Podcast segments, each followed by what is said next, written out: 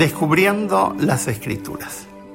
Esta maravillosa experiencia de acercarnos a esta biblioteca de 66 libros que fueron inspiradas por Dios para que podamos comprender el plan de salvación, la redención y la voluntad de Dios expresada en la muerte y resurrección de Jesucristo para nosotros. Pero hay que saber estudiarla, hay que saber acercarse a la Escritura grandes problemas tenemos porque muchas personas simplemente abren la Biblia y se largan a leer sin entender qué está diciendo el autor, sin preguntarse quién escribió, por qué escribió, para quién escribió, etc. Hemos hablado de cómo estudiar un libro histórico, cómo estudiar poesía hebrea, cómo eh, acercarnos a una palabra. Hoy día diremos algunas tips de cómo podemos estudiar los evangelios. Los evangelios propiamente tal en realidad no son cuatro, son tres, lo que llamamos los evangelios sinópticos, es decir, Mateo, Marcos y Lucas. Esos tres se dedican a hacer una biografía de Jesucristo. Se ha incorporado el cuarto llamado Evangelio, el caso de Juan, porque aparentemente también es una biografía de Jesús.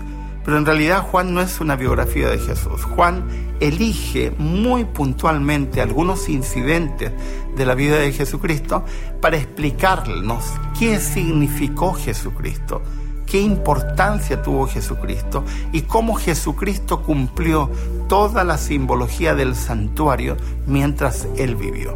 Por eso que la expresión más repetida en el libro de Juan es yo soy yo soy la luz, yo soy el agua, yo soy el pan, yo soy la puerta, etc.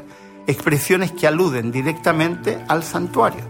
Los estudiosos normalmente toman los tres evangelios y agregan el cuarto en algunas circunstancias. Son cuatro evangelios, cada uno con una perspectiva distinta dirigida a un público distinto. Dos de ellos testigos directos, uno de ellos escribió a partir de un testigo directo que es Pedro, el caso de Marcos, y Lucas, que no conoció a Jesucristo y no fue testigo de nada, y que armó su evangelio consultando, investigando con testigos acerca de lo que ocurrió con Jesús. ¿Cómo estudiamos? Muy sencillo. En el libro de los evangelios hay la mayoría de las situaciones se repiten. Hay pocos incidentes que solamente están presentes en un solo libro. Eh, cada uno de los evangelios tiene uno o dos incidentes que son exclusivos de ellos. El que tiene más incidentes exclusivos es Juan, que ha elegido por la característica de lo que está escribiendo incidentes donde Jesús está vinculado solamente con el santuario. Por lo tanto, lo que conviene hacer, si yo estoy estudiando, por ejemplo, Marcos capítulo 1 y estoy estudiando el incidente donde se acerca un hombre a los pies de Jesucristo y le dice, si quieres puedes limpiarme, que está en Marcos capítulo 1, lo que convendría hacer es, leer toda la información que aparece sobre ese personaje y compararlo con lo que dicen los otros autores. Por ejemplo, de ese incidente Mateo dice que el hombre se acercó corriendo, cosa que no dice eh, Marcos.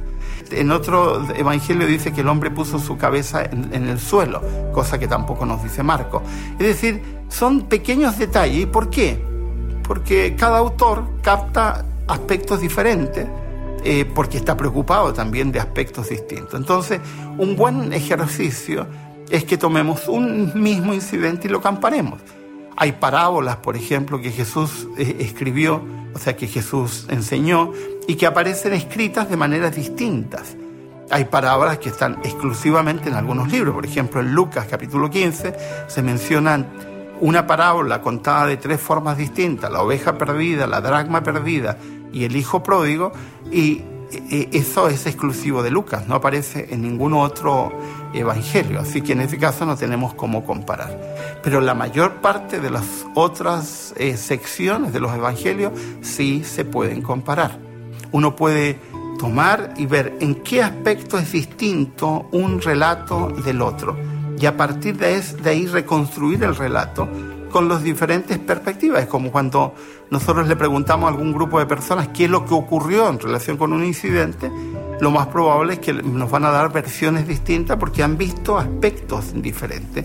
Y es lo mismo que sucede con los evangelios. Podemos captar con mayor amplitud el sentido que tiene el relato cuando lo rearmamos tomando detalles que han escrito cada uno de los autores.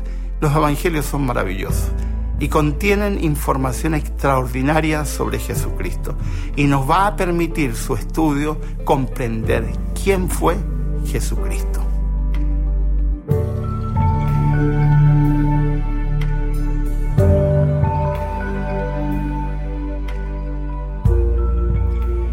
Descubriendo las escrituras. Estamos intentando acercarnos a esta maravillosa biblioteca de 66 libros para poder descubrir qué es lo que Dios quiere decirnos. Pero para hacerlo con propiedad tenemos que incorporar principios. Hoy día vamos a preguntarnos cómo estudiamos profecía. ¿Qué hacemos para descubrir la profecía?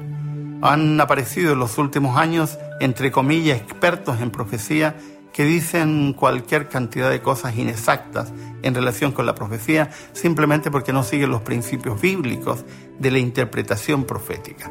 En primer lugar, la interpretación, lo dice claramente la Biblia, no es de propiedad humana. No somos capaces de interpretar la profecía por nosotros mismos.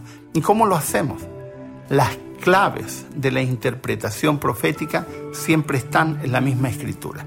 Por ejemplo, el libro de Apocalipsis, uno de los libros más complejos de estudiar, no porque sea difícil en sí, sino porque la simbología que utiliza Apocalipsis no es comprensible para nosotros en el siglo XXI dentro de nuestros contextos socioculturales. Pero resulta que la mayor parte de la simbología del libro de Apocalipsis lo encontramos en la escritura.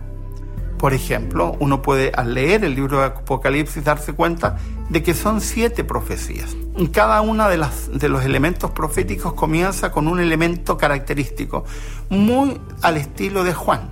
Eh, la profecía comienza, por ejemplo, con Jesús transformado caminando entre las lámparas. Y habla en plural porque le ha dado un sentido distinto. Y, luego, sucesivamente, en las diferentes profecías, aparece alguna visión del cielo y se ve uno de los eh, muebles del santuario. Entonces eso nos da una primera clave. Yo quiero entender el sentido de lo que la profecía me está diciendo, tengo que circunscribirlo en primer lugar pensando que significaba un aspecto para el santuario. Además, eso me va dando pautas. Aquí comienza, terminó una profecía y comienza otra. Hay otros elementos que tienen que ver con el símbolo. ¿Cómo entiendo el símbolo? Bueno, la misma Biblia me va dando claves de cómo puedo comprender el símbolo. Entonces tengo que analizar qué significó un determinado símbolo en un contexto profético, por ejemplo, para el pueblo de Israel. Entonces podemos a partir de ahí aplicarlo para nosotros. Eh, hay expresiones que en, las profecías que si no las entendemos en su contexto, entonces le hacemos decir algo equivocado. Por ejemplo, la palabra bestia, que aparece en el libro de Apocalipsis, que aparece en el libro de Daniel, que a veces lo usamos en términos, en forma peyorativa. Pero cuando uno analiza, en realidad lo que la Biblia está haciendo al utilizar esa palabra es referirse a un animal que no es normal, que no es, que no es natural, eh, ustedes observan en el libro de Daniel, que es un libro profético, eh, animales con cuatro cabezas. ¿Ustedes han visto alguna vez un animal de cuatro cabezas? No. O observan un animal que de, su, que de su cabeza comienza a salir un cuerno pequeño y que va creciendo. ¿Han visto alguna vez un animal de estas características? No. Entonces a eso se le llama bestia en el sentido de que es una, tiene características de animal, pero en realidad no es igual a un animal que yo conozca. No tiene un sentido peyorativo como algunos expertos, entre comillas, de profecía le dan algunas de esas expresiones, quitándole fuerza al texto bíblico. La profecía, además, se va entendiendo a medida que los acontecimientos se van desarrollando. Por eso que hay que tener mucho cuidado con esos agoreros de la Biblia que suelen anunciar cosas que van a ocurrir basados supuestamente en la profecía. Porque hay que ser cuidadoso. La profecía se va entendiendo a medida que se van desarrollando los incidentes históricos y uno va comprendiendo y diciendo, claro, La profecía estaba hablando de eso, este es el contexto, esta es la situación, ah, esto me va a dar luz. ¿Por qué? Porque la profecía no pretende dar miedo. De hecho, Apocalipsis comienza con la expresión dichosos los siervos que leen esta profecía. Sí, está, está, pensado en felicidad, está pensado en alegría, en la alegría que nos ocurre cuando un padre nos ha anunciado algo y ese algo comienza a ocurrir. Es la intención que tiene la profecía. Advertirnos para que estemos preparados y cuando comiencen a ocurrir estemos contentos porque lo que había sido anunciado se está cumpliendo. La profecía no es para tener miedo, no es para manipular, no es para asustar. Ese es un mal, mal uso de la profecía. Ojalá que nos acerquemos con el espíritu adecuado para entender algo que Dios ha querido que comprendamos correctamente, que es el contexto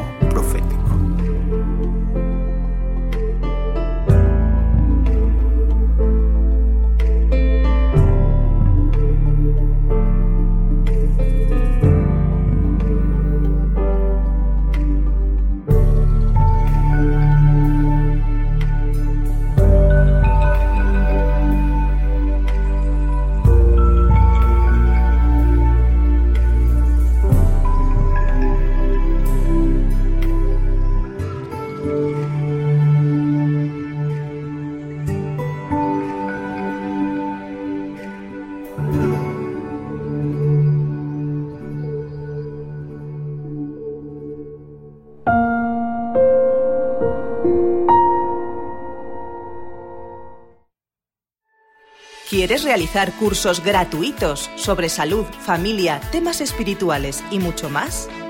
Entra ahora en quecurso.com y disfruta de cursos tan interesantes como La verdad en dos minutos, Salud y vida, Embarazados, Frente al dolor, A través del Apocalipsis o Valores de siempre, entre otros.